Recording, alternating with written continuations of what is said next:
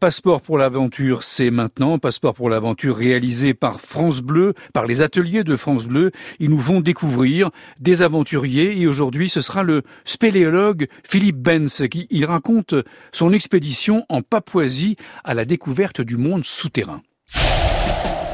Rencontre aujourd'hui avec un spéléologue expérimenté et passionné.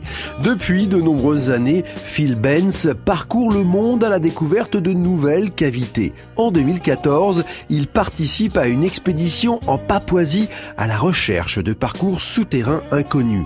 Un mois d'aventure, d'exploration et d'échange avec les Papous.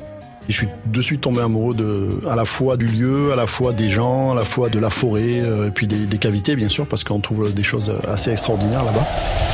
Passeport pour l'aventure. La forêt elle est très dense et les arbres sont assez hauts. Donc trouver un endroit où on a la lumière, c'est déjà le, premier challenge. Et ensuite, euh, on passe 3-4 jours à installer ce camp de base le plus confortablement possible parce que ça va être notre unique refuge. Et à partir de ce camp, en fonction des découvertes, on s'éloigne de plus en plus, on trace des sentiers parce que ben, c'est un endroit où il n'y y a rien, donc il n'y a pas de chemin non plus. Là, nous avons une bonne demi-douzaine de papous qui sont en train de monter de base, quelque chose de, vraiment bien. Les papous, c'est une des raisons qui sont importantes pour moi pour venir dans ce pays, c'est que c'est un peuple qui est, qui est fascinant pour moi parce qu'ils sont dans un univers qui est dur, où il faut se battre pour trouver à manger, pour pouvoir cultiver, pour pouvoir aller chasser, etc. Ils nous apprennent aussi des choses sur des fonctionnements euh, que nous on ne sait plus faire. Et, euh, savoir euh, reconnaître des plantes dans la forêt, savoir faire du feu sous la pluie avec des morceaux de, racines euh, et d'écorce, etc.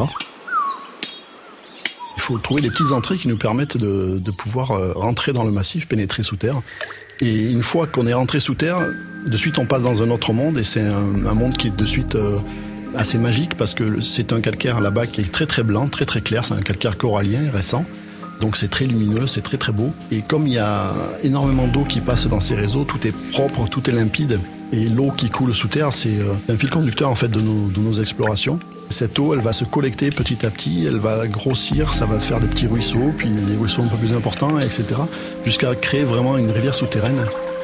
Quand on est dans ces rivières souterraines, on, on rentre dans une autre dimension, on est dans, quelque chose de gigantesque et là on ressent vraiment la force de la nature. C'est que quand on est dans des rivières qui font plusieurs mètres cubes par seconde et dans des galeries qui font 20 à 30 mètres de large, avec le bruit de la rivière et des cascades, c'est euh, très fatigant psychologiquement parce que ce bruit permanent, il nous met dans un, état de pression et, euh, on peut pas rester très longtemps dans, ces ambiances. On y reste quelques heures et après il faut qu'on sorte parce que moi je sais personnellement ça m'épuise physiquement au bout de 3-4 heures. C'est très prenant, très très fort.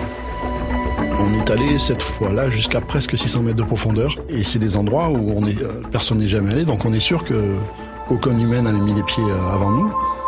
On reste pas plus de 4-5 semaines parce que c'est un milieu qui est très très hostile.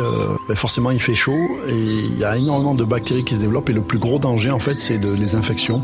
Au bout de 4 semaines tout le monde est plus ou moins malade donc c'est le temps de, de, redescendre au bord de la mer et, et recharger les batteries.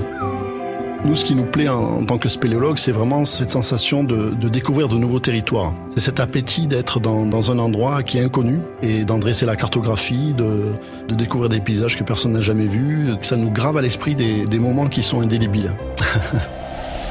Passeport pour l'aventure avec euh, le spéléologue ariégeois Phil Benz à réécouter bien sûr sur franceinter.fr.